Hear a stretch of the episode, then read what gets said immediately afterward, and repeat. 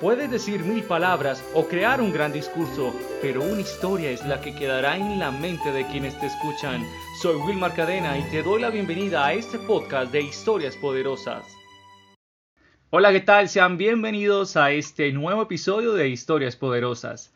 El calendario marcaba el último sábado del mes de junio. Eran las 9 y 53 de una noche fría en la sala de urgencias. Mi papá, gracias a Dios, estaba recuperándose de un procedimiento ambulatorio y en aquella oportunidad nos encontrábamos en un cubículo junto a la sala de pediatría. A esta hora de la noche, un niño de dos años aproximadamente libraba una batalla que paralizaba auditivamente el pasillo y toda el área de pediatría. Su batalla costaba en impedir que dos enfermeros, un hombre y una mujer quienes no superaban los 30 años de edad, lograran canalizarlo, pues su estado de salud lo ameritaba. Durante unos cuantos minutos de gritos y un intenso llanto, el pequeño se sacudía velozmente, evitando que le pudieran siquiera tocar su brazo.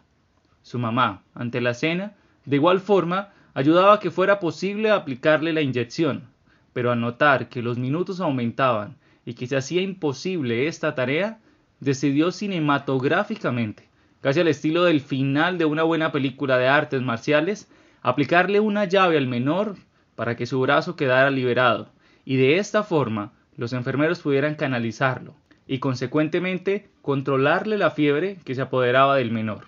Entre el angustioso llanto del niño, que no dejaba de gritar frases como Ayúdeme, mami, no me hagan esto, mamá, no, y las maniobras de los enfermeros para lograr su cometido, logré ver que la madre del niño miraba hacia atrás mientras ejecutaba su llave, con una cara que expresaba gran angustia y un profundo dolor, e incluso podría decir de mayor sufrimiento que la que sostenía el pequeño en aquel momento.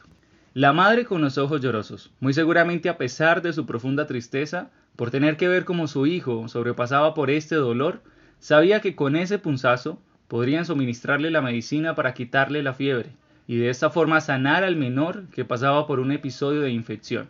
En otras palabras, aquello que hacía esta mujer era sencillamente un acto de amor por el bienestar de su hijo. En este instante, en medio del intenso frío típico de clínicas y hospitales, pensé que en muchas situaciones nuestro Padre Celestial muy seguramente experimenta escenas como estas, en momentos donde para nosotros solo hay un gran dolor, un gran sufrimiento, y nosotros, al igual que el niño, tan solo deseamos evitar lo que representa una inyección o ese punzazo, que en nuestras vidas viene siendo un momento de dolor, un desengaño o el terminar una relación amorosa. Dios, a pesar de que se duele profundamente de nuestro sufrimiento, como lo hacía la madre del pequeño, aunque desearía evitarlo a toda costa, sabe que esa canalización nos evitará un dolor o un problema mayor, que en el futuro podría representar una infección severa a nivel sentimental o un problema de grandes dimensiones. Seguramente le reclamamos el por qué tenemos que pasar por esto y siendo fieles al repertorio del niño, le gritamos, ayúdame, no me hagas esto, Dios no. Pero Dios, al igual que la mamá de aquella noche de urgencias, se duele profundamente, teniendo presente que a pesar que su hijo no es consciente o ni siquiera se lo imagina, luego de ese punzazo, las cosas mejorarán o se darán para bien. Y de esta forma termina este gran episodio de Historias Poderosas.